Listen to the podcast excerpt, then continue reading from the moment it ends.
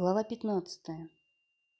После этих событий было слово Бога к Аврааму в видении такое. «Не бойся, Авраам, я защитник твой, а награда твоя очень велика». И сказал Авраам, «Господь Бог, что дашь ты мне? Вот я отхожу бездетный, а домоправитель мой – это Элизер из Дамаска». И сказал Авраам, «Ведь не дал ты мне потомка, и вот домочадец мой наследует мне». И вот слово Бога ему – не будет тебе наследовать этот, но лишь прямой потомок твой будет наследовать тебе.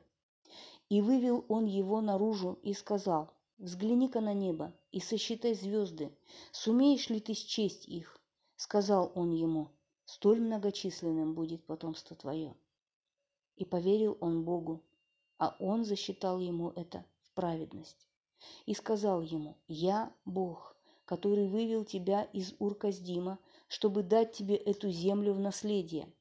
Но тот сказал, Господь Бог, как узнаю я, что буду наследовать ее?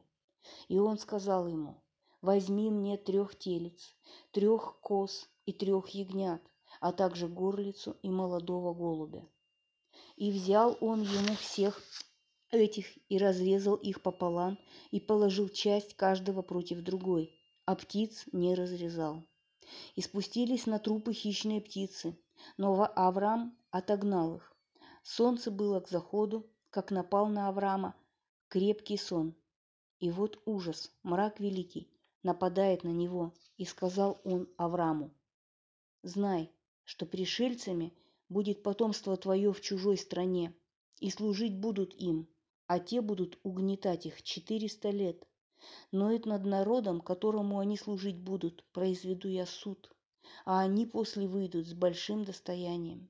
Те, те же отойдешь к отцам твоим в мире, погребен будешь в доброй старости. Четвертое же поколение возвратится сюда, ибо то ли не полна еще виновность Эморея.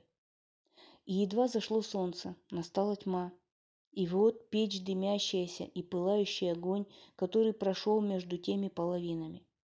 В тот день заключил Бог с Авраамом союз, сказав, «Потомству твоему отдал я эту страну от реки Египетской до реки Великой, реки Прат, Кейнеев и Князеев, и Кадманеев, и Хеттов, и Призеев, и Рефаим, и Эмореев, и Кнанеев, и Гиргашеев, и Евусеев».